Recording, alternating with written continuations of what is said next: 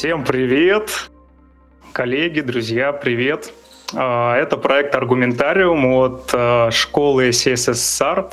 И сегодня мы поговорим про статическую типизацию в общем и про нее в JavaScript в частности. А, сегодня с нами будут дебатировать и биться против друг друга аргументами три человека. Представьтесь, пожалуйста. Первый у нас Егор Агарков. Расскажи о себе. А, всем привет, я, собственно, и, и, и Егор, я JavaScript разработчик в, в, компании CSSR, пилю проекты, люблю JavaScript, и сегодня я буду э, выступать за то, чтобы использовать статическую типизацию в JavaScript.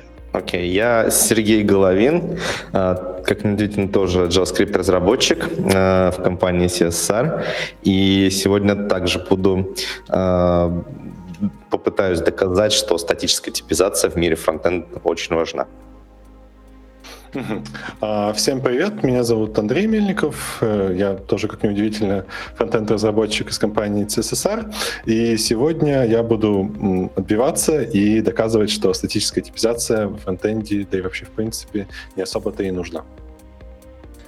Окей, отлично. У нас э, довольно большой простор, на самом деле, для обсуждений. Типизация не только бывает статическая, и ее проявления на JavaScript тоже могут быть разные. Э, расскажите вообще о своих каких-то основных тезисах, которые сегодня вы озвучите и за которые будете бороться. Сергей, давай с тебя начнем. Fight! Хорошо. А, ну, собственно, я за статическую типизацию, потому что это, на мой взгляд, очень хороший способ а, написания контрактов, которые сложно нарушить, в отличие от других способов да, написания контрактов а, во фронтенде. И, кроме того, это еще и неплохой инструмент верификации определенного рода, собственно, и проверки кода. Понятно, что в какой-то степени это, конечно, ограниченная проверка, но, тем не менее, относительно дешевая. Я постараюсь, собственно, раскрыть раскрыть эту мысль и рассказать, почему э, использовать статическую типизацию в JavaScript может быть очень полезным э, занятием и еще и э, добавлять определенные преимущества кодовой базе. Андрей, расскажи ты, пожалуйста, почему ты считаешь, что все-таки надо а, ну, я считаю, что, в принципе, я во многом согласен с Сергеем, с тем, что статическая типизация — это во многом верификация кода. И я считаю, что это во многом вещь сегодня малонужная в современных проектах и вещь во многом устаревшая. То есть сегодня от нас в основном требуется валидация кода, то есть э, понимание, что он а, выдает необходимое значение, а не там его какая-то внутренняя согласованность а, между различными его частями. И, в принципе, особенно с теми, сказать, э, э, с тем, что мы не пишем сегодня каких-то, не знаю, проектов, э, которые там десятилетиями разрабатываются, потом выходят на рынок, мы пишем проекты, которые постоянно развиваются, постоянно меняются, постоянно находятся в бесконечном изменении.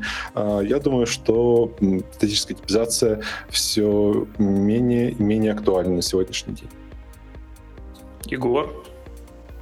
А, ну, я, я, такой, я такой человек, который на самом деле прошел путь от того, что я не любил статическую типизацию, а потом все-таки пришел к, к тому, что она действительно может быть полезной и, ну, и, ну, и, и нужна. Казалось бы, она сначала была таким очень сильно отвлекающим фактором, но в конце концов, когда я более-менее разобрался и столкнулся с ней на реальных проектах, особенно если это большие проекты, то после этого моя жизнь, наверное, не станет прежней, особенно учитывая, какой у нас появился в итоге большой тулинг в JavaScript для поддержки всей вот этой вот статической типизации. Понятно. Ну, давайте начнем тогда. Андрей, расскажи что-нибудь, вот как, э, ключевые моменты против, расшифруй их на... кидай нашим товарищам знатных аргументов, чтобы они знали, что зря они сюда пришли. Э, с удовольствием. Ну, вообще, то есть я не отрицаю некоторые полезности, скажем так, статической типизации, да, ну, как, в принципе, уже сказали, это хороший механизм верификации программы, то есть понимание того, что она внутренне согласована и внутри э, отвечает некоторым требованиям, внутренним каким-то свойствам. А, однако это никак не гарантирует того, что программа вообще хоть как-то правильно работает. То есть бесконечно правильно типизированная программа может э, давать совершенно неверные результаты. То есть с точки зрения бизнеса это абсолютно будет нерабочий продукт. И это не дает ничего, опять-таки, с точки зрения проверки того, что это реально выдает что-то полезное. С другой стороны, программа, которая зачастую может быть не везде даже внутренне согласована, то есть там есть какие-то, возможно, даже и ошибки типизации прочее, она зачастую может давать э, правильный ответ. И нас в первую очередь интересует сегодня, чтобы программа давала действительно ну, правильный результат. И поэтому, ну, мы, конечно же, там все равно, чем бы мы там ни пользовались, на каком бы мы языке не писали, даже если мы на Haskell пишем, мы будем писать тесты, мы будем писать а, различные виды тестов, огромное их количество, чтобы убедиться, что программа действительно работает, как этого хотел, в принципе, бизнес. А, вот. И, соответственно, с такой постановки вопроса, ну, становится вообще непонятно, зачем нам тогда еще какая-то верификация, зачем нам еще вот этот вот э, способ понимания, что там внутри программа как-то работает. Вот. Потому что получается, что эта штука требует больших накладных расходов с точки зрения поддержки, потому что вообще, ну, типы это не просто типы, то есть не нужно думать, что типизация статическая — это какая-то там, не знаю, обвеска такая в языке, да, то есть что-то дополнительное к нему или там какой-то его, одна из его каких-то фич. На самом деле любая система типизации довольно продвинутая — это, по сути дела, язык программирования. То есть в таких языках, как Java, там, TypeScript тот же, а, это, этот язык программирования, он еще и Тюринг полный. То есть это прям настоящий язык программирования, на котором можно ну, вычисления делать. Это очень сложная штука. И необходимо буквально на этой вот системе, то есть на этом э, языке, таком ограниченном довольно-таки, довольно-таки непривычном, э, по сути дела, переписывать и дублировать свою программу. Э, то есть, по сути, у нас получается программа написана два раза. Первый раз мы пишем ее в виде типов, второй раз мы пишем ее в виде уже кода непосредственно. Э, в принципе, в этом нет ничего страшного, потому что на самом деле мы пишем программу не два раза, мы пишем программу, потом еще дублируем во многом э, эту же штуку в тестах, во многом дублируем программу в доке. То есть, в принципе, дублирование такое — это нормально. Но вопрос в том, что здесь это дублирование не дает практически ничего. То есть оно дает только ну, какую-то там, возможно, простоту. Хотя сегодняшние системы типов, даже вот TypeScript зачастую э, в самой типизации разобраться сложно именно ну, в аннотациях типов, потому что, в принципе, продвинутая система типов, она очень может быть... На ней можно написать очень сложный код, в общем, который сразу так и не поймешь. И м, получается, что м, вот это дублирование, то есть двойная работа, она, по сути дела, нам ничего не дает. То есть если дублирование там какой-то логики даже. В тестах, то есть, ну, в смысле дублирования, да, э, структуры приложения в тестах. Нам дает очень многое, нам дает понимание, что вообще у нас э, код работает работает так, как хочется, то типы не дают практически ничего. Во многом эта практика пришла... Слушай, ну смотри, то есть у нас основной посыл в том, что типизация вообще это просто в два раза больше нужно писать, там примерно условно, и профита может э, особо и не видно, плюс нужно еще вдобавок учить второй язык программирования, грубо говоря, да, когда мы пишем, особенно поверх JS. Вот э, э, что на это могут отметить наши оппоненты? Ну, на самом деле, конечно же, это не совсем так. А, то есть, действительно, э, система типов — это эм, определенного рода язык. А, в некоторых случаях действительно Тьюринг полный, и на нем можно даже производить какие-то вычисления. А, но используем мы его все-таки не как язык программирования, и не производим никаких вычислений. Так или иначе, нам в любом случае нужна какая-то метаинформация зачастую. Например, у нас есть функция или, там, условно, какой-то React-компонент, ну, неважно что. То есть, э, что-то, что содержит бизнес-логику нашей программы. Э, помимо того, ну, бизнес-логика и непосредственно код нам показывает, э, как он меняет э, что-то, да, данные какие-то. Но иногда нам очень важно и ценно знать, а что он, собственно, меняет. То есть, что он ожидает на вход, что он вернет в результате выполнения. И вот этой информации может зачастую не быть в проекте. Вот вся эта документация, JS-доки, и прочие способы описания дополнения этой информации, это по сути то же самое. Когда мы описываем тип, мы дополняем наш код метаинформацией, которая помогает в этом коде разобраться. Ну, это как Погоди, один... ну Андрей про тесты сказал, как же тесты? Вот, это интересный момент. Вот тесты, они как раз-таки тоже могут, конечно, выступать э, в виде документации, но тесты э, — это документация на логику работы, это не документация на данные. Э, у нас типы, конечно, могут выражать тип и функциональный тип, да, когда мы можем понимать, что там за логика, в принципе, за как, если мы передаем какой-то callback, то мы можем тоже понимать, что он там из себя представляет. Но, тем не менее, а, когда мы говорим вообще о статической типизации, мы же не отменяем тесты. Мы не говорим, что давайте мы будем использовать статическую типизацию, а тесты мы писать вообще не будем. Конечно же, нет. Ну, безусловно, тесты нужны. Но просто роль э, статической типизации и роль э, тестов это немножко... Они разные. По сути, это разные вещи. Плюс ко всему, а, в больших системах, э, где работают несколько команд или там одна команда, но распределенная, зачастую вот эта метаинформация позволяет э, меньше передавать информацию словами. Да? Когда мы э, пытаемся рассказать, что вот эта функция что-то делает там, и с чем, мы могли бы это все-таки не говорить словами, мы могли бы это описать кодом. Причем слова и документацию сложно проверить. То есть документация, как известно, очень быстро устаревает и становится становятся непригодны к использованию. А типы нет, типы проверяются. Соответственно, мы можем доверять типам, мы можем полагаться на то, что если мы здесь написали, что приходят определенные данные, то они должны прийти. Слушай, подожди, ну что значит доверять? Э, что значит э, идет проверка? Насколько она надежная? Вот я сколько не пишу на системах типах и на Flow, и на TypeScript, каждый раз э, оказывается, что то тут, то тут, тут бага, то от TypeScript runtime type error прилетает. То есть, как бы, насколько это надежная вообще штука?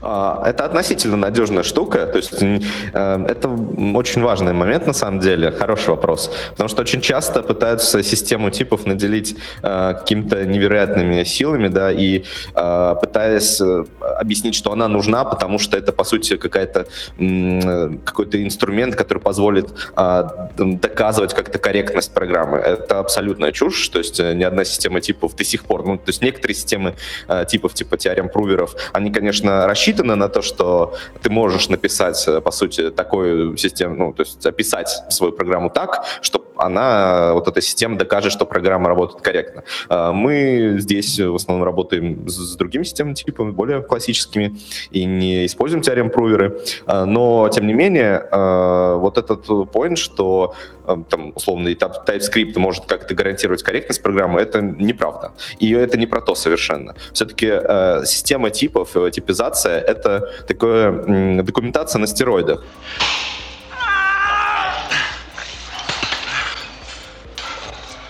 То есть э, очень сильно нам облегчает рефакторинг, потому что, по сути, обычный JS-док э, никогда нам не сможет облегчить, например, рефакторинг э, кода, а вот система типов сможет. Слушай, ну вот здесь э, Фьюзи в чате как раз спрашивает, а если писать JS-док, по сути, те же типы, но разве это не часть документации? Андрей, что ты можешь сказать по поводу, может быть, замены системы типов э, на JS-док или наоборот, э, все-таки типы нужны как такая э, альтернатива документации? Что, ну, какие есть вообще альтернативы вот в плане... А я вот как раз про это и хотел сказать, потому что, ну, как бы никто не отрицает важность контрактов и то, что они вообще есть. Э, наверное, вообще сложно найти динамически типизированный язык, в котором бы не было, ну, хотя бы одной такой более-менее стандартизованной системы контрактов, ну, кроме, наверное, JavaScript. вот. Э, но более-менее там старые языки, в них это все уже давно есть. И JSDoc, я не думаю, что это хорошая замена типизации, потому что, понятно, он э, может быть не актуален. То есть дока ничего вообще не гарантирует. То, что она есть, то, что ее нет, ну, ей можно поверить, но вы будете сами виноваты, если вы поверите. Скорее всего, она вас обманет когда-нибудь. А, и для контрактинга, в принципе, разумно использовать, ну, вот как, в принципе, Сергей сказал, что хорошо бы описывать контракты кодом. Ну, действительно, это замечательно. И описывать желательно тем кодом, на котором ты пишешь весь остальной код, а не на каком-то особом языке, да, который там, которым мы описываем типы.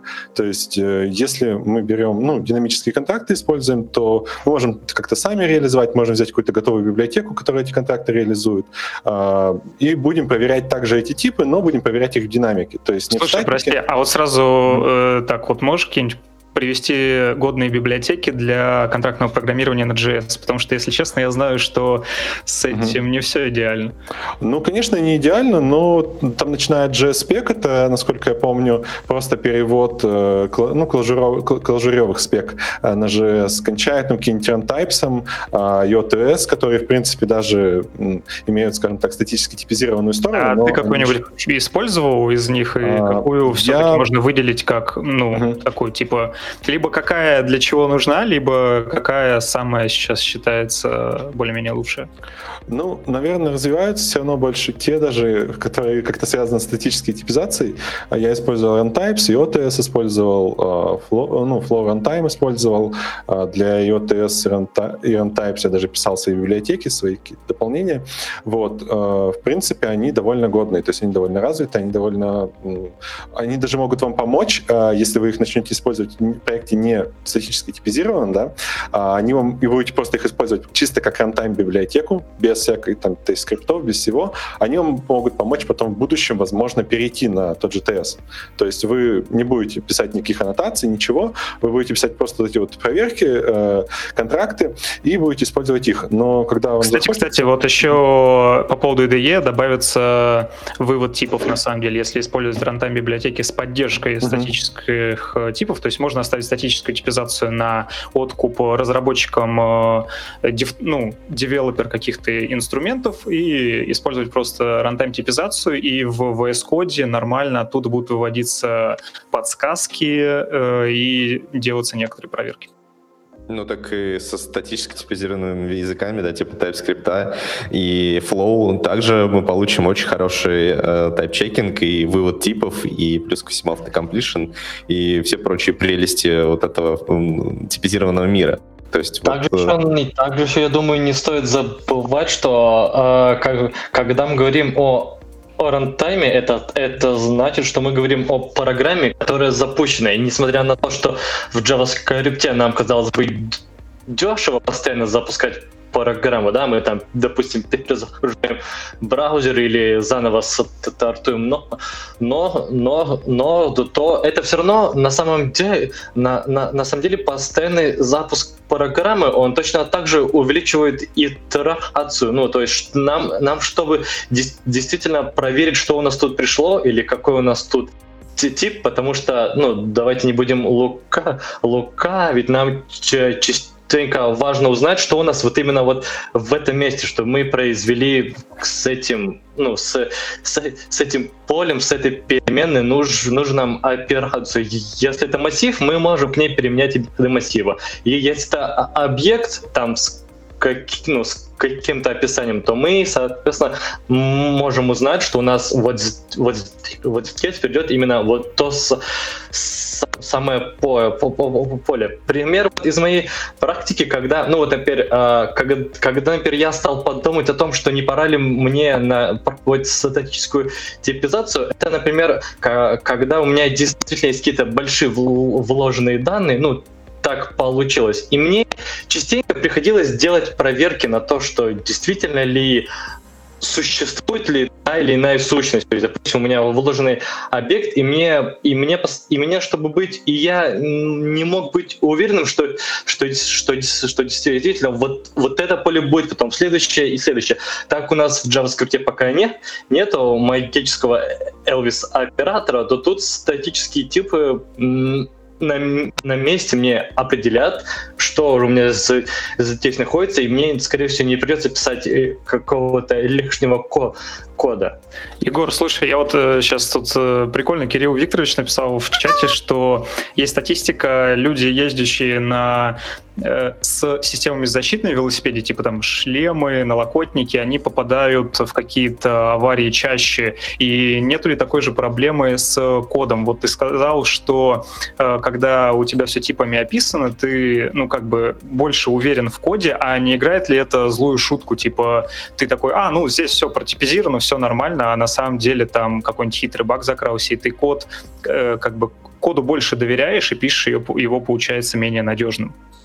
А, слушай, ну говорить об, ну мы все-таки да, да, давайте еще раз проясним, что статические типы это не равно меньше багов, и чаще всего в такой абстрактной ситуации баг никак не связан с, ну, с, с типами. Как мы, как мы уже сказали, тип, и типа это какое-то описание, какая-то мета-информация, а баг чаще всего это какая-то логика техническая ошибка. И говорить о том, что эм, ну, и из-за типов я больше доверяю код, коду, и поэтому могу пропустить больше баг, баг, багов, это, наверное, не очень корректное утверждение. Я еще хотел бы добавить немножко. Это очень интересный пример от э, Кирилла Викторовича, э, потому что это вообще знаменитая аналитическая ошибка, так называемая ошибка выжившего. Да? А, когда, э, допустим, берутся утверждения, исходя из позитивной статистики. То есть, условно, вот дельфины спасают людей. На самом деле они, конечно, не спасают людей. Просто те, те люди, которые утонули из-за дельфинов, не могут нам рассказать, что с ними такая беда произошла. Это вообще интересный факт. Вот Вторую мировую войну, когда прилетали самолеты там, с пробиты дырявые, с, с крыльями пробитыми пулями и так далее, э, решили как-то усилить, укрепить это броню самолетов и э, отправили, собственно, подумать, а что, что же нужно укреплять? И в первую очередь почему-то решили укреплять именно те места, которые были пробиты. Э, вот как раз-таки это ошибка выжившего, потому что самолеты-то вернулись с пробоинами, вот нужно было укреплять те места, которые были не пробиты. И вот то, то, та же самая статистика про велосипедные шлемы, она не говорит о том, что попадают больше в аварии велосипедисты, просто Просто, наверное, те, которые без шлема ехали, они э, уже, наверное, не расскажут об, об этой аварии. Соответственно, типизация, как и любая защита, как и любая страховка, да, естественно, помогает в каком-то плане. И, э, как Егор справедливо отметил, э, типизация — это не про корректность программы. Баги, конечно же, будут. Причем, ну, баги будут и в программе с тестами, и с типизацией, и без типизации, потому что действительно это логические ошибки. Это не ошибки метаинформации. Но типизация очень сильно помогает, когда мы хотим что-то поменять. И мы понимаем, что вот здесь изменить мы, ну, при изменении вот конкретного места, а, у нас еще требуется изменения в ряде других мест. Это просто ускоряет разработку, это просто дополнительная информация, которая помогает нам быстрее работать с нашим кодом. Ну, смотрите, э, то есть, опять-таки, э, я ж не отрицаю там необходимость проверки типов э, в некоторых местах. То есть, например, самый вот такой пример, который как раз-таки абсолютно бесполезен, ну, там, бесполезна статическая типизация, это края приложения. То есть, это там работа с API, это входящие данные там от пользователя. То есть, те вещи, на которых, ну, собственно, типы зачастую вообще абсолютно тебе ничего не скажут, потому что не всегда у нас есть типы, хорошая там перенос типов там от нашего бэкэнда на наш фронтенд, не всегда это сделано, то есть зачастую просто доверяют тем типам, которые типа должны вроде как быть, никто не проверяет это. А, как раз-таки контрактные системы, они позволяют проверять типы в определенных местах, на краях каких-то приложений или на краях некоторых модулей. Например, мы пишем библиотеку, мы проверим все, все ее интерфейсы, то есть все ее публичные интерфейсы будут у нас э, проверяться на типизацию. Но при этом внутри никаких, ну, то есть никакого там, объяснения, что нас вот здесь оказывается строка, а не число, нам не нужно, потому что мы, в принципе, внутри мы и так понимаем, что там, где происходит. То есть э, динамические системы типов, они позволяют нам регулировать, где мы хотим указать типы, а где не хотим. А статические типы будут от вас требовать э, типизировать вообще все. То есть, ну, если вы типизируете вход и выход, вам нужно будет типизировать все, что внутри, иначе ваши типы вообще ни о чем не будут говорить. А с контрактными системами мы запустим тесты, в тестах отвалится какой-нибудь контракт, и мы увидим, что, ну да, то есть типы не сошлись, плохо, ужасно, нужно переписывать. А статическая типизация нас заставит а, проделывать двойную работу постоянно при любом изменении. И я бы не сказал, что оно позволяет быстрее делать изменения, потому что если вы измените где-то там в одном месте, а, какой-нибудь добавите там а, в объект какой-нибудь, который передается там через кучу иерархий, там какой-нибудь э, флажочек, то вам придется потом везде добавлять этот флажочек и в типах тоже. То есть везде... Э, ну, Слушай, Андрей, а вот ты говоришь, нужно везде добавлять. Вот тут в чате Ильюшка, кажется, спрашивает, насколько сложнее запутаться в проекте, где есть типизированный JS? То есть я так и не понимаю, с системой типов я вот слышал, что дольше стартовать проект, но проще рефакторить?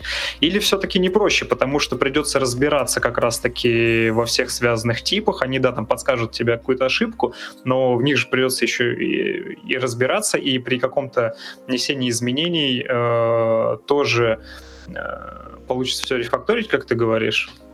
Ну, тут получается, двой, двой, тут получается, с одной стороны, да, то есть все, что ты говоришь, это правда, но э, я так понимаю, что иногда вот это то, что тебя вынуждают разбираться в том, что ты рефакторишь, это хороший момент. То есть, ну, понятно, если какой-то большой проект, э, ты рефакторишь, не разбираясь в том, что там происходит, да, конечно, наверное, здесь нам статические типы очень хорошо помогут тем, что они заставят просто человека разобраться, что же там происходит, и вот в каждом там, в каждом месте поправить сигнатуру, э, везде разобраться, что же там нужно прокидывать. Но но если мы делим нормально наш проект на какие-то части, более-менее такие небольшие, да, компактные, то там и, и ограничиваем их как раз контрактной системой, то там уже нет такого смысла вот заставлять человека просто во всем этом разбираться и постоянно там два, по два раза делать изменения. То есть сначала поизменять везде код, а потом поизменять еще везде тип. Ну, есть... это же не совсем не так. Сейчас, коллеги, сори, тут вот э, уточняет вопрос, э, э, что мы говорим, что ответ от бэка не имеет смысла в типизации. Ну, то есть на самом деле же можно затипизировать ответ от бэкэнда, но это сложно проверить. То есть да, э, не во всех да, случаях можно э, подгрузить э, там тип из бэкэнда, да, ну, да. На, на разных там код-гены разные бывают. И вот э, та сторона, которая за э, выступает на статическую типизацию. Что вы на это можете сказать? Что делать с тем, что типы э, ты описал, бэкэнд поменял API, у тебя все сломалось, а твоя система типов, она нормасики? Ну, вообще, я хотел немножко на другой сначала вопрос ответить. Все-таки э, вот тот point, что нужно при добавлении нового флажка везде все поменять, на самом деле не совсем корректен, потому что мы-то и типы переиспользовать можем, да, и обычно, если мы описали тип какой-то, то мы стараемся использовать его вообще везде. Мы-то можем импортировать тип, экспортировать тип и так далее. То есть, и, соответственно, если у нас один и тот же тип используется в разных местах, мы понимаем, что мы работаем именно с этими данными. При появлении флажка, соответственно, мы видим, что этот флажок появился-то, и при добавлении его в одно место в типе у нас э, во всех местах, где используется этот тип, соответственно, информация об этом флажке появилась.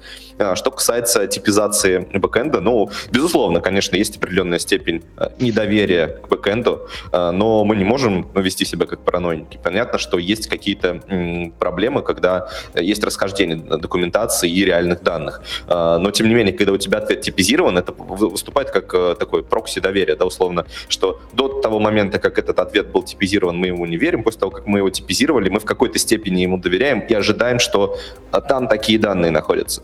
И после того, как мы его типизировали, если вдруг что-то пошло не так, если с бэкэнда приходят все-таки не те данные, мы просто можем обновить наш, наш тип и все.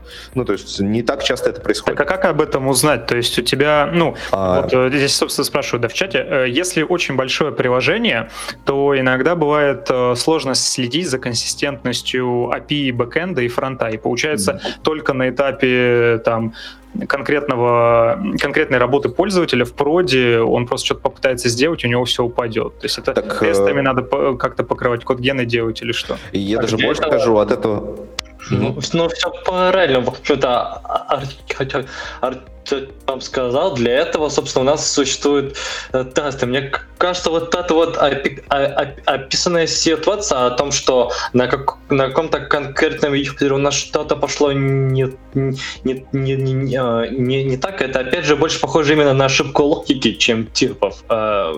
Э, ну, здесь речь про то, что э, у нас э, типы, ну, если мы делаем все правильно, да, то есть есть вариант сделать все правильно. Сделать вариант, что мы будем типы как-то экспортить из бэкэнда, как-то их транслировать на фронтенд, там как-то это генерить в те же TS-декларации, и вот тогда у нас будет все хорошо. А, есть вариант, что мы просто сделаем, там, если у нас какой-то свагер на бэкэнде есть, то мы хотя бы будем там все изменения свагера этого чекать и, допустим, там фронтовой команде отсылать оповещения. Но, Но если этого не сделано, то декларация типов у, собственно, в том месте, где мы получили данные из бэкэнда, она не говорит ни о чем, потому что так, на самом деле это просто декларация. В реальном-то мире мы вообще никак не можем от этого застраховаться. Да? Условно, вот есть у нас большое приложение. Зачастую бэкэнд не один, да, это несколько сервисов, и, которые тоже взаимодействуют друг с другом. И, соответственно, если у нас нет жесткого контракта между вообще всеми частями системы, а его зачастую нет, потому что это крайне сложно и иногда невыгодно, то мы вынуждены, по сути, доверять определенной информации. Да? Но это может быть свагер, это может быть какой-то протобаф и так далее. Ну, то есть что-то, что является источником информации о данных для нас, о данных с бэкэнда. Но, тем не менее, даже если мы берем какие-нибудь end-to-end тесты, то эти тесты гоняются зачастую в тестовой среде. А может оказаться так, что э, сегодня, когда мы прогоняем этот end-to-end тест перед релизом, э, у нас все прошло окей, э, мы зарелизились, а потом завтра релизится какой-то какой-то сервис, который мы как-то косвенно используем, и что-то перестает работать. Ну да, узнаем мы об этом как-то там по логам, по метрикам и так далее, но что в этом страшного? Ну, то есть я понимаю, что это, конечно, неприятность, но я просто представляю себе, какой может быть ад, когда мы попытаемся э, как-то вот реально обезопасить себя полностью от таких ошибок. И стоит ли оно того? Мне кажется, просто стоит проектировать систему более устойчивым к таким ошибкам. То есть э, изначально э, закладываться на то, что данные могут с бэкэнда соврать.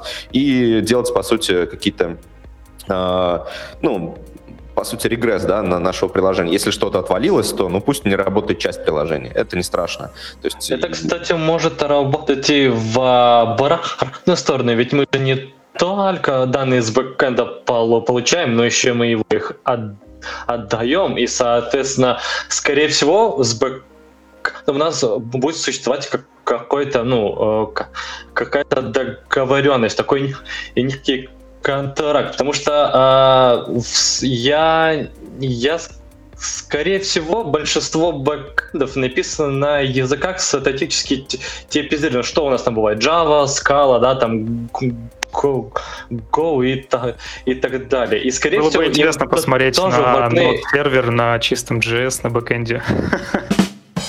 Да, ну а, и, скорее всего, им тоже важны эти самые типы, а мы должны с фронта их правильно э, отдавать. Со- соответственно, чтобы мы точно знали, что мы передаем то, что они ждут, то как раз вот здесь на месте статические типы нам подскажут, потому что у нас есть контракт, мы его а, а, описываем в типе, говорим, говорим, что параметры для этого запроса должны соответствовать такой форме. Пожалуйста. Ну, да к нам это подскажет и контракты обычные, динамические, то есть э, они нам даже лучше помогут, ну, в том смысле, что они у нас точно будут, они у нас будут там и для тестов, они у нас будут и для прода, потому что в проде мы, конечно, вот как правильно сказал, мне кажется, Сергей, должны проверять, что там пришло с бэкэнда и пришло именно то, что мы хотели. А ни в ко... Ну, если там пришло не то, то мы должны хотя бы нормальную ошибку пользователю дать, там не упасть просто так, там, потому что мы что-то не смогли. Это совсем уж стрёмная ерунда. Вот. А, ну и динамические контракты нам в этом случае отлично помогут. А, то есть тут, наверное, еще стоит поговорить о том, что, ну, э, собственно, статические системы типов — это все некоторый другой язык, не тот, на котором мы пишем, и на нем вот такой контракт зачастую может написать намного сложнее. Ну вот я вполне себе могу представить, э, ну, такой код, который, например, ну, там, зависит от, не знаю, длины массива массива там, или от э, того, что там какой-то должен быть индекс в, в этом объекте, и, допустим, там э, по такому индексу в этом массиве там должны быть данные лежать. А, все такие вот ну, вещи, динамические какие-то проверки, а, типы не могут никак покрыть, и это невозможно просто сделать, ну, нормальная система типов типа TypeScript, а не какого-нибудь там Идриса, да. А как раз-таки динамические системы контрактов позволяют делать вообще все, что угодно. То есть все, что вы можете написать на JS, вы можете написать вот, в контракте описать. Потом это проверится у вас, э, собственно, в рантайме. Ну, так, я хотел еще добавить, что вот, кстати, есть прикольный доклад про Clojure Script, скрипт, не помню, как зовут автора, но он уже там что-то больше 12 лет в разработке, и они делают... Э, Николай Рыжиков. Да, э, систему для в общем, связанную с медициной, от которой тоже много чего зависит, и они используют кложу, которая не статически типизированная. И как он аргументирует, э, что они делают, это просто пишут э, множество тестов. Вот. И я еще хотел уточнить, вот здесь э, резонно в чате Кирилл Викторович пишет, что почему бы не использовать внутри приложения статическую типизацию для там, описания внутренней логики, проверки ее, какой-то валидации подсказок. А, конечно же, контракты э, с какими-то внешними ресурсами, типа там API, вот пользователя, еще что-то, э, описывать, ну, проверяя именно JavaScript. Вот, э, Андрей, скажи, почему, с твоей точки зрения, ты бы мог сказать, что э, достаточно использовать только рантайм-типизацию в этом плане? А, ну, потому что, в принципе, нас всегда интересует вход и выход. Нас, в принципе, интересует поведение программы, а не то, там, не знаю, как внутри она там соединена и какие то блоки с чем соединяются. То есть, да, действительно, если у нас там все написано одним сплошным монолитом, там нет, не вынесено ничего ни в библиотеке, какие-то на модули не разделены на более-менее, которые можно понять э, несложно, и у которых там есть четкие контракты, да, то есть есть четкие границы. Если у нас все написано одним каким-то большим куском, действительно, действительно разобраться в этом будет невозможно, и, возможно, надо использовать там статические типы. Но если как раз-таки пытаться строго ограничить э, некоторые куски и, собственно, у них на входе и выходе э, описывать динамические контракты, то нет никакого смысла потом дублировать ту логику, которую мы пишем внутри библиотеки, э, еще в виде статических типов, потому что это ну, большие накладные расходы. Поддержка э, статической типизации, ну и вообще декларации типов, это не бесплатно. То есть, ну, наверное, любой, кто вел там проект не знаю, TypeScript, точно скажет, что это ни, ни черта не бесплатно, особенно а, в динамическом языке, в котором там ну, может спокойно быть для той библиотеки, которую вы используете, не быть ну, каких-то а, никаких аннотаций типов. И вам придется их, не знаю, самому писать. Вот. То есть э, основной поинт именно в том, что зачем делать два раза одну и ту же работу, если, в принципе, нас интересует только вход и выход, нас интересует только поведение, а, а не то, там, как оно все внутри сделано. Ну, нас интересует только поведение только в том случае, если у нас проект э, замер да, в одном состоянии. То есть если он вообще никуда не движется, а находится э, постоянно только в одной стадии своего развития, то безусловно. Если все работает сейчас, то не трогай и ничего не сломается. Да? То есть условно что-то пришло на вход, что-то пришло на выход, отлично, все работает. А, но если мы говорим о проекте, который развивается, то мы хотим зачастую сохранить вот эту работоспособность. И как раз-таки статическая типизация позволяет нам Э, это сделать. Упрощает в каком-то смысле вот как раз-таки изменение частей внутренних, потому что чтобы внешне что-то изменилось, мы должны внутри тоже что-то менять. Замечательно было бы просто менять API э, и, соответственно, из, из изменений API получать уже рабочую программу, то есть без каких-то изменений внутренних частей. Э, но, к сожалению, это невозможно. Да? Мы прекрасно понимаем, что кодовая база огромная, и чтобы нормально ориентироваться в ней, нормально вносить в нее изменения, мы должны обладать какой-то метаинформацией информации. Это может быть, конечно, и документация. Это могут быть и в том числе и тесты. Но что документация, что тесты значительно дороже в э, поддержке и написании в том числе, чем статическая типизация. Причем в JavaScript это мы еще можем опциональную статическую типизацию использовать, да, то есть мы не обязательно покрывать вообще э, все части приложения, чтобы действительно усложнять нам поддержку. Мы можем использовать статическую типизацию там, где это максимально необходимо, где мы хотим э, гарантировать, что контракт э, определенный соблюдается, и что при изменении какой-то части этого, этого контракта все взаимодействующие с этим куском кода э, другие части кода, соответственно, получат информацию об этом, и статический, ну, собственно, тайп-чекер нам скажет, что все окей или не окей. Если не окей, то где? Ну, вот это похоже очень на рассуждение из там, 50-х, когда действительно а, делали как. То есть сначала писалась программа на каком-то таком очень высокоуровневом языке, который был бесконечно там медленный, а, возможно, то есть неважно, как он исполнялся. А, на нем писалась программа, в которой было все понятно. Потом писалась программа на какой-нибудь там, не знаю, ассемблере. И потом доказывали, что, в общем, первая программа эквивалентна второй. И, соответственно, ну, первая понятно, почему работает, а вторая, если она эквивалентна первой, значит, она тоже работает. И здесь похоже похожая ситуация. То есть, типа, что наш код настолько непонятен, что нам нужно написать код на каком-то другом языке, а, который будет хоть чуть-чуточку понятен, и тогда мы, в принципе, докажем, что эти два кода, они одинаковые, ну и, значит, у нас э, будет что-то примерно рабочее. Слушай, Андрей, а вот, э, простите, перебью, uh-huh. ты вот прям рядом ходишь, и я, у тебя есть доклад, на самом деле, прикольный, э, про э, статические типы тоже ты там упоминаешь, и, в принципе, вот ты можешь немножечко рассказать про то, на самом деле, что такое статические типы с точки зрения вот как раз-таки математической верификации и почему э, они не могут э, абсолютно точно, окончательно, особенно на JS, э, доказывать на 100% с математической точки зрения э, корректность программы. Ну, об этом, мне кажется, Сергей все уже хорошо сказал. То есть, э, если мы не используем какую-то там систему типов а э, там Идрис э, и что угодно, то, в принципе, ну, никаких доказательствах вообще речи не идет. То есть мы просто можем только... Э, что мы можем доказать? Это мы можем доказать отсутствие некоторого поведения. Мы можем доказать, что действительно у нас э, строчки не складываются с цифрами. Это можно спокойно доказать. Вопрос в том, что это не позитивное доказательство. То есть это доказательство чисто негативное. Наша программа точно что-то не делает плохое. Ну, пользы от этого довольно мало нам. То есть нам бы хотелось знать, что она делает что-то полезное.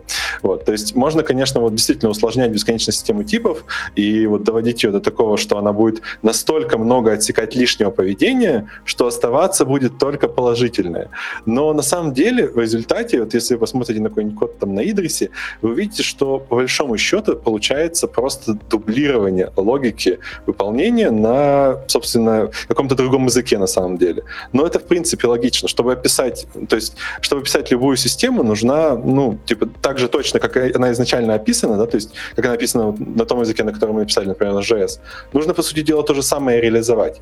Единственный вариант, что нужно как-то меньше писать, это если в нашей исходной системе, то, что в нашем коде на JS, есть какие-то лишние вещи, ну, например, оптимизации, да, вот, то есть, допустим, у нас есть какой-то сложный код, который там как-то хитро оптимизирован, и мы можем вот в типах эту оптимизацию не забиваем, и там пишем по-простому.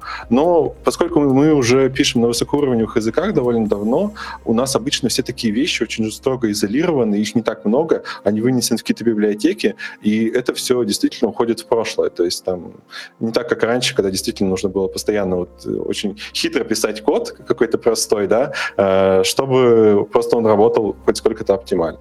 Вот. То есть с этой точки зрения, в принципе, говорить о том, что типа вообще, ну, как, в принципе, сказала Сергей, И Егор уже заметил, а, что они там что-то, не знаю, гарантируют или спасают от каких-то багов, ну, это сомнительные вещи.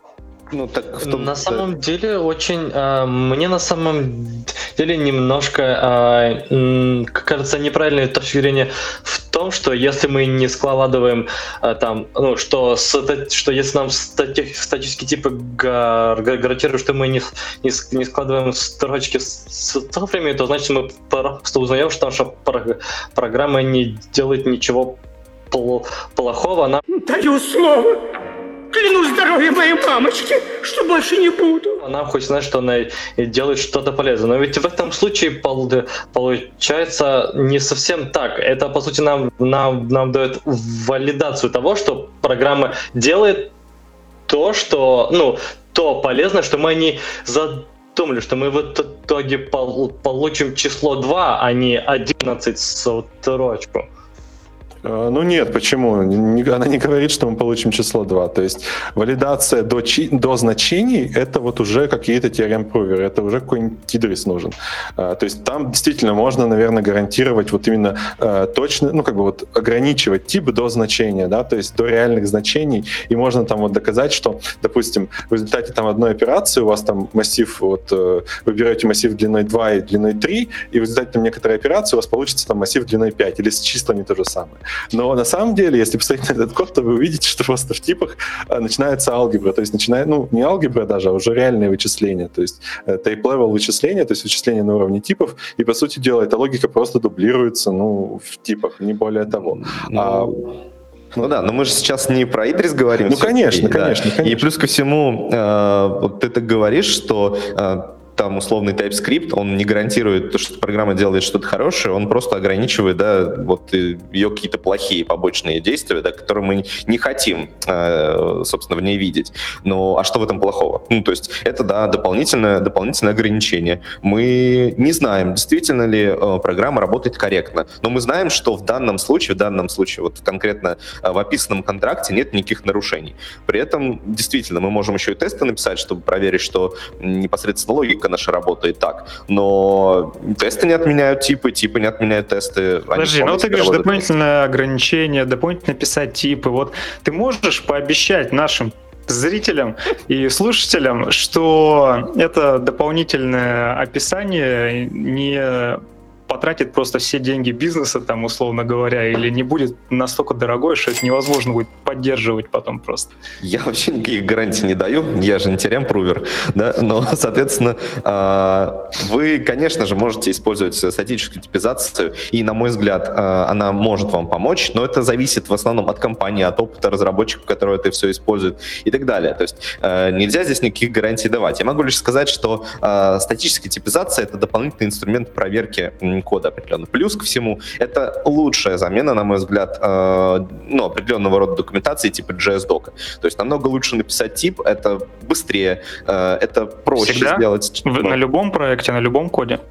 А, в, ну, на любом проекте, на любом коде. Если мы говорим про фронтенд, то да. То есть если мы берем обычный проект там, на JavaScript, да, условный JavaScript проект в вакууме, и берем какой-нибудь TypeScript проект, то, в принципе, в TypeScript проекте как раз-таки документация, вот эта мета-информация будет лучше, чем в JS проекте, именно потому что в JS нам нужно писать JS-док, который либо э, ну, верифицируется, но не всегда хорошо, э, либо верифицируется с ошибками. Плюс э, дока может не поддерживаться. TypeScript как бьет по рукам за то, что ты не поддерживаешь типы. Но если ты будешь игнорировать эти ошибки, то, по сути, получится то же самое, но если инструментом пользоваться правильно, то это будет действительно лучше. Насчет а...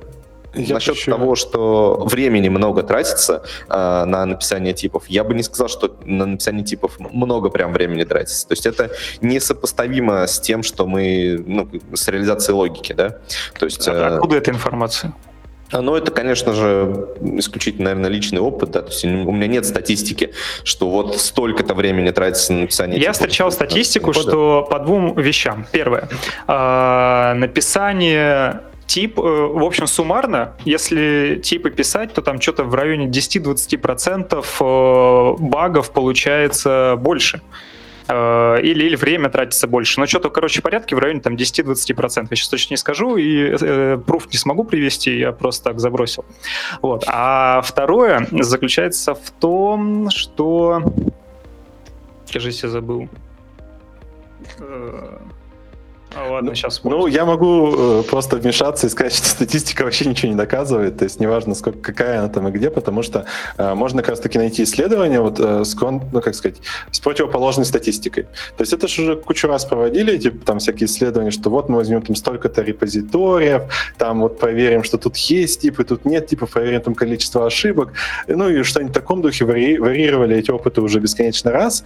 И вот можно найти кучу исследований, одни, которые говорят, что вот вот статическая типизация отлавливает даже те баги, которые не отлавливают стопроцентный coverage. Некоторые, э, ну, типа, некоторая статистика говорит, а некоторая статистика говорит наоборот, что, э, типа, там, где есть э, типа статические типы, э, ни черта не меньше багов, чем в обычных проектах, а меньше багов в тех проектах, которые написаны на языках с поддержкой э, хорошей синхронности, например.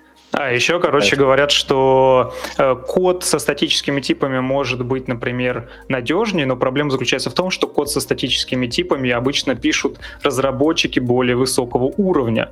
И, естественно, они в принципе бы написали код лучше, э, в зависимости, ну, в отличие от там тех проектов, которые смотрели без статических, и там просто средний, так получается, уровень разработчиков ниже. Это, кстати, очень вот интересный этот, кстати, вот, вот на этот аргумент тут на самом деле двоякая ситуация, потому что а, я даже читал некоторые такие тезисы о том, что а, если я не использую статические типы в, в, в JavaScript, то мне, соответственно, приходится быть более внимательным к каким-то вещам, и со временем это сделает меня более хорошим, более внимательным а, а, а, разработчиком. Но с другой стороны, тогда, когда у человека развязаны руки, он может делать все, что угодно. И это не, и это никак, и это, и это вообще не дает ни, ни, никакой дисциплины. Если тебе это постоянно, JavaScript, да. да, если тебе постоянно дается возможность делать все, все, что угодно, то, скорее всего, со временем по большей части тебя это будет развращать. И это нормально, нам, потому что человеку э, легче делать то, что ну, ему проще делать там. Извините за такую таф, тавтологию, но писать без типов проще. Постоянно думать, проверять себя без типов, что вот тут у меня все то, все то, это сложно. Я не хочу. Я просто напишу так, и оно, в принципе, может быть за, за, заработает, а может быть и нет. Вот. А статические типы, они, они, они позволяют тебе не... Ну, то есть они, во-первых, дают тебе какой-то дис дисциплину, но не твою внутреннюю, что ты сам себя очень долго закаля... закаляешь на это, а какой-то внешний инс... ин... инструмент, такая училка с, с длинной ли... линейкой, она тебя бьет. То есть ты сделал что-то, ты сделал что-то не то, так, ты хлоп, у, у тебя проект не, не скопировался, ну и все, он не попал в, в пород или еще куда-то, и вот ну, ну вообще, кстати, вот этот момент, с, э, типа, э, разработчики более опытные, менее опытные, так э, они могут переходить сначала, допустим, есть куча разработчиков, которые сначала писали на статически типизированных языках, потом перешли на динамически типизированные. И, собственно, понять, какое соотношение одних и других, условно, и там, и там были начинающие, и там, и там появились опытные разработчики. И, и подожди, мы... я сейчас вброшу, давай. А, говорят, что на кложе уровень крутых спецов самый высокий.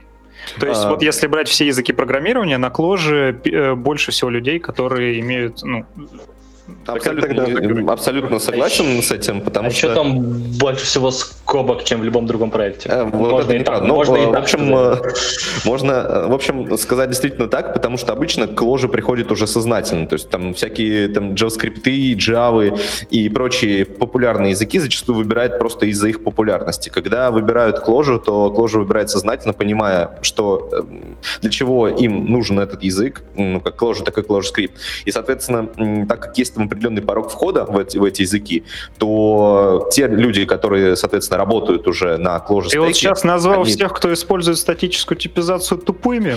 Нет. А, я сказал тех, кто использует динамическую типизацию умными. Но это как раз-таки ничего не говорит э, хорошего в пользу динамической, динамической типизации. То есть получается, чтобы нормально использовать динамическую типизацию, да, то есть в, э, в реальных проектах больших, нужно иметь очень высокий уровень квалификации. Но тем не менее, если бы эти же люди использовали еще и статическую типизацию, то представьте, насколько выросло бы качество проекта. Ну, во-первых, они, конечно, не хотят ее использовать, то есть, как мы видим по той же кложе, то есть они сопротивляются до последнего, то есть уже и даже property тесты откопали, то есть, ну, казалось бы, если люди начинают интересоваться теми вещами, которые в 80-е были придуманы, значит, все уже очень плохо. Вот. А, и, а, принципе, я накинул, да. как же этот кложе спек? Ну да, да, я про нее и говорю. То есть это довольно удивительно. Вот, то есть э, э была вещь, которую там какие-то ребята пейперы по ней писали там 80-е, и вот э, вдруг внезапно оказалось, что это неплохая штука, надо всем в ее срочно тащить. Правда, сделать это как-то, ну, до ума довести, мне кажется, у них это не получилось, и я не уверен, что это сейчас используют активно, потому что все-таки там генерация, э, как сказать, генерация данных по описанию, то есть основная чем идея, да, вот этой Clojure спек, в том, что э, нам не нужна статическая типизация, у нас есть контракты динамические, а мы можем по динамическому контракту, по валидатору, сгенерировать генератор этих данных и там нагенерировать любые данные этого типа, вообще любые, то есть там какие-нибудь э, громенные массивы или наоборот пустые массивы, массивы там с пропусками, с чем угодно, там любые данные. Это самые такие неожиданные, которые вот, ну, ты никогда тест на это не напишешь сам по себе. Вот. И будем скармливать это нашему коду много раз, и если он проходит эту штуку, значит, наверное, наш код работает хорошо. То есть, ну, в принципе, есть хорошие коммерческие примеры этого использования. Такой-нибудь там э, React Core, э, это такая СУБД на Erlang написанная. То есть там иногда вот эти property тесты гоняют несколько дней, допустим, перед каким-то важным релизом. Окей, okay, подожди, ты видел что-нибудь такое на фронте? А, ну, я писал что-то такое на фронте. ну, то есть я писал как раз э, вот вспомогательную либо для Runtypes, которая тоже делала генераторы. А, есть вроде как как раз-таки клон JS правда, там, кажется, до сих пор не могут сделать генераторы. Эта штука довольно несложная, то есть есть JS Verify, а, можно его прикрутить к любой системе контрактинга и, в принципе, сделать. Там есть свои проблемы, которые тоже довольно сложные, которые пока что еще особо не решены в программировании, поэтому, конечно, я сомневаюсь, что это будет в проде использовать. Но мне кажется, вот интересно вообще момент, то, что действительно а, если говорить о продвинутой системе типов, типа Flow, TS, а, там, где там есть нормальные женерики, там, где есть, а, в принципе, ну, довольно сложные конструкции, там, связанные, там, а, индексы типы или там мапы типы даже, ну, такие вроде простые вещи, но они могут быть довольно сложные. Они могут быть довольно неочевидны для новичка, и в этом плане, конечно, порог входа еще немножко сложнее, мне кажется, будет для статической системы. Есть, подожди, сейчас, сейчас, подожди, коллеги, я вот хочу э, уточнить все-таки по поводу, мы вернемся вернемся к теме порога входа, но вот э, сейчас хочу все-таки уточнить по поводу э, конкретики этого входа. Вот здесь вот э, Кирилл Викторович скинул mm-hmm. статью на ссылку ссылку на статью про цену TypeScript, и там вполне уважаемый человек Эрик Эллиот э, рассматривает TypeScript, рассматривает его очень э, широко и объективно, и в итоге приходит к такому личному выводу, насколько я помню, что, мол, ну, прикольно, ну, здорово, ну, хоть хочется использовать, но пока есть проблемы, которые очень спорные, и далеко не всегда нужно брать TypeScript. Но у меня более конкретный вопрос. Если выбирать систему типов. Вот вы можете посоветовать, когда брать TypeScript, когда брать Flow, когда брать Elm, когда брать Reason, когда писать все на Rust и компилить WASM. Окей, okay, ну давайте я попробую. А, собственно, а, Будет первое, просто. что хотел... Мне кажется, мне кажется, тут немножко некорректный вопрос, ну ладно, я потом скажу свою идею. Ну да, в общем, первое, первое это отсылка к Андрею, он сказал, что ничего себе, TypeScript какой сложный, поэтому давайте-ка мы здесь property тестов везде напишем. Эти люди говорят, что у нас TypeScript сложный.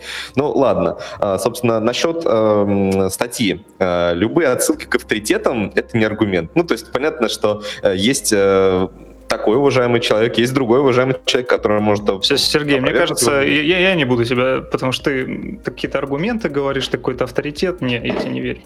Хорошо, ну вот, э, ладно, э, мое субъективное мнение, которому можно абсолютно не доверять. А, если мы говорим о статической типизации для фронта, то лучше выбирать TypeScript, так как он наиболее живой и развивается, и не маргинальный при этом. А, когда выбирать Reason, Elm и прочие инструменты, ну, наверное, тогда, когда ты прям очень сильно хочешь упороться по типам, и вся твоя команда тебя поддерживает. То есть это нормальные инструменты, но нужно понимать, что нужно э, иметь полностью солидарную команду и всех вокруг, да, там сторонние команды, соседние команды, которые готовы с этим работать. TypeScript можно немножко изолировать. Смотри, почему ты э, TypeScript так сильно выделил? Вот э, классная заметка была недавно от MDN о том, что они взяли для себя Flow, потому что он не делает никаких надстроек над TypeScript. Это абсолютно тот же JavaScript остается. Вот лично mm-hmm. меня в TypeScript напрягают э, вот Енумов. Вроде он был более-менее нормальный, вроде ушли от интерфейсов, добавили типы как э, абстрактная отдельная да, сущность, и теперь ввели енумы, и у нас опять какая-то завязка вот это вот на рантайм. Ну ладно.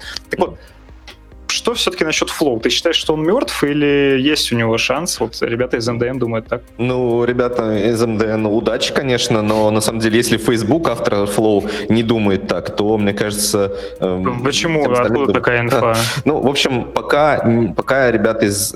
Вот у нас сейчас, э, допустим, Flow используется где-то, да, там, соответственно, и TypeScript также используется. Ну, и мой опыт показывает, что э, ну, TypeScript как-то получше все-таки э, себя показывает там в, в плане поддержки, в плане развития, в плане там закрытия каких-то багов.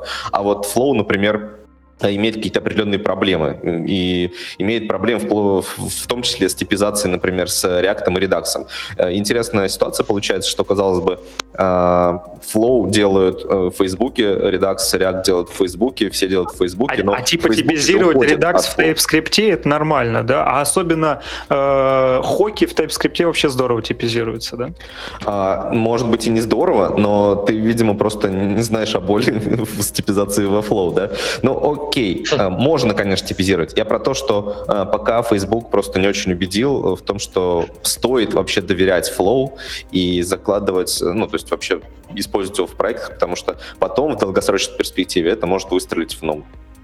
По поводу, ав- по поводу авторитетов, такой вот э, маленькая заметка. Я бы на самом деле сказал такое, что, эм, может быть, это будет слишком гром, э, громко, но чаще всего авто, э, лучше всех ав, лучше все мнения авторитетов к ним ко всем относиться скептически, потому что иначе у нас получается такая такая верхушка людей, которая говорит, как нам делать и как и как и как нам не делать, и соответственно никто никто у нас снизу пробиться не, не, смог, не сможет. По, по, по поводу Flow и, и type, TypeScript, из своего личного мнения, из своего личного опыта я, я, бы, я бы выделил на самом э, деле мне нравится Flow за то, что его можно реально встраивать в, JavaScript, и это, можно сказать, а, тот вот а, интересный способ, когда мы бы могли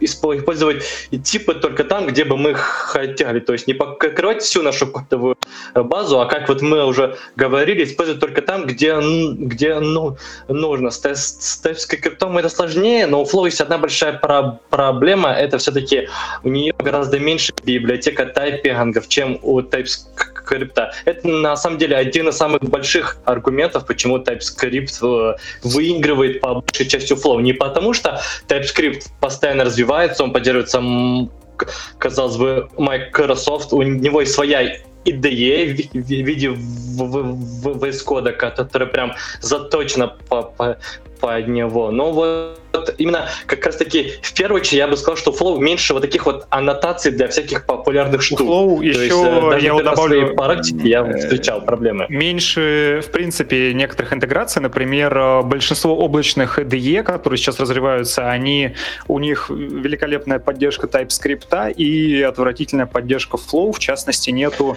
э, под, подсветки, нету там ну, запуска. Да, я, плюс, я сейчас, вот прости, поводу этого... А, еще вот хотел добавить, что, но при этом Flow можно писать в комментариях, и за счет этого не нужно вообще ничего, на самом деле, там настраивать, какие-то транспиляторы. С TypeScript есть э, трудности в настройке именно сборки. Но вот тут еще такой вопрос. Э, Кирилл Викторович у нас тут некоторое время назад э, выдвинул аргумент, что статическая типизация окупается на времени переключения с IDE на браузер и обратно в код. И, ну, это реально хороший аргумент. Тут я предлагаю на этом вопросе, э, на самом деле, уже заканчивать, но хотелось бы услышать ответ Андрея, что, что с этим делать. То есть, ну, реально, когда ты, у тебя система типов, ты быстрее в коде нави- э, разбираешься, как-то ходишь по нему. А я когда у тебя рантайм... об, об, об, об, об этом. Ага. Ну, я как уже говорил, что, в принципе, если вы будете использовать еще какую-нибудь библиотечку, которая, в принципе, поддерживает статические типы, но она при этом чисто рантаймовая, да, типа runtypes, IO-types, то у вас IDE будут, будет понимать, какие у вас где типы. То есть, ну, в принципе, ты об этом тоже упоминал.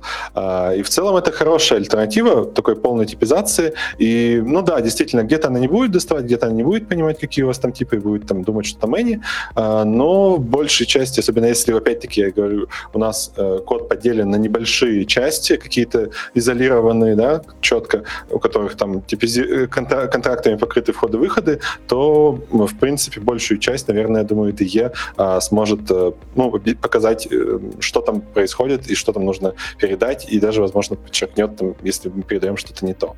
То есть это, в принципе, штука с IDE, она решается даже чисто рантайм типизацией. Ну окей. Слушай, я еще со своей стороны немного добавлю, что, ну, есть же JS-Dog, да? Усы, лапы, хвост! Ну вот мои документы. И можно тоже описывать, иногда это удобно, у него очень хорошая подсветка, но, кстати, я бы хотел так э, просто озвучить эту мысль. Ну, может быть, кто-нибудь э, сам э, о ней подумает и примется за нее, может быть, кому-то передаст. Но, во-первых, мне кажется, у нас сейчас, по крайней мере, в JavaScript мире не очень хорошие инструменты для документирования кода. Вот э, JSDoc — это фактически единственный инструмент такой популярный. Недавно вышел еще один интересный, в котором можно там э, вставлять. Ну, это отдельная история, может быть, оставлю ссылку в шоу-ноутах. Э, и это посыл к тому, что на самом деле инструменты можно э, какие-то новые придумывать и развивать. У нас сейчас есть э, у всех ресурсы на это в плане того, что есть много готовых библиотек. И, собственно говоря, та же статическая типизация, то есть Flow, TypeScript, по-моему, Elm тоже, они open source. Интересно то, что можно если очень сильно хочется действительно влиять на их развитие, можно исправлять самому какие-то баги. Это на самом деле довольно неплохо, не все языки open source, ну хотя ладно, кому я вру, кому я вру большинство, но это просто интересно то, что на самом деле можно делать все самому. Вот как на примере Андрея можно написать библиотеку, которая будет помогать э, решать те задачи, которые необходимо, собственно, решать. Э, можно брать готовые. Смысл в том, что всегда, конечно, надо подстраиваться под проект и оценивать рынок. Но мы, наверное, завершаем. Э, коллеги, вот каждому по одной э, минуте, там, может быть, поменьше, какие вы сделали для себя выводы, может быть, узнали что-то новое, или вы будете продолжать настаивать на своем?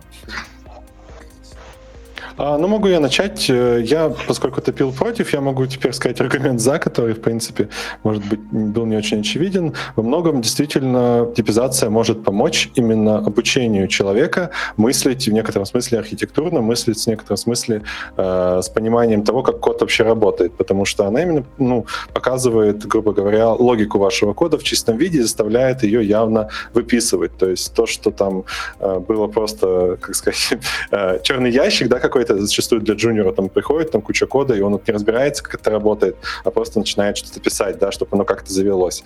А, во многом вот типы заставят э, вести такую дисциплину ума, а, которая поможет ему освоить вот методики архитектурного проектирования.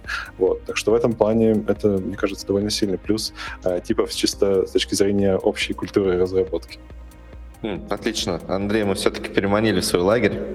А, но, соответственно, я бы хотел сказать, что не обманывайте себя никогда. Нет идеального инструмента, который позволит решить все ваши проблемы. Если вы используете статическую типизацию, то это не значит, что вам не нужно писать тесты.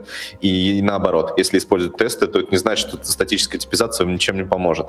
А, нужно понимать, что у каждого инструмента есть как свои плюсы, так и минусы. Ну и, соответственно, пользоваться плюсами и как-то нивелировать за счет каких-то других вещей минусы. А, ну и все-таки советую всем TypeScript и Flow не нужно доверять. Егор? Ну, я бы вообще сказал, что на самом деле то, что говорили про а, а, runtime проверки, лично для меня показалось не меньшим оверхедом, чем въезжать в типы и, пис, и писать их. Вот. Но в конце все-таки я бы хотел сказать, что а, выбрать систему типов в JavaScript на самом деле, мне кажется, может быть не, не просто, потому что несмотря на то, что Сергей говорит, что не используйте flow, его, его можно использовать, и для этого есть все-таки вот, э, ну, и для него есть свои интересный случай, но на самом деле я, я бы еще добавил про TypeScript. Тут говорили про сложность его там обертывания и все такое. Сейчас TypeScript, по-моему, нативно под, под, под, поддерживается бабелем. Вы можете прям скармливать ему конфиг или там прям там писать. Я еще не разбира... не разбирался, и вам не придется тащить... Вот, там есть некоторые сложности, кон... на самом деле. Конфигов. Да, там еще есть, потому что, скорее всего, это какая-то сырая фича, но вот под подумайте тоже об этом. Ну окей, значит, э, ну я думаю, мы все услышали, что нужно использовать Elm, это классная технология, и, э, конечно же, все с этим согласны. Ура, ура. А, но мы заканчиваем. Э, это был первый пилотный подкаст, спойлер, а, но мы будем делать еще. У нас есть классный чатик в Телеграме, который называется CSSR School, также есть и в Фейсбуке. Приходите, подписывайтесь, э, и мы будем там присылать нотификации о том, когда будет следующий выпуск на следующую интересную технологию, на которой мы будем спорить и выяснять правду. Всем пока. Пока. Пока. Пока, спасибо.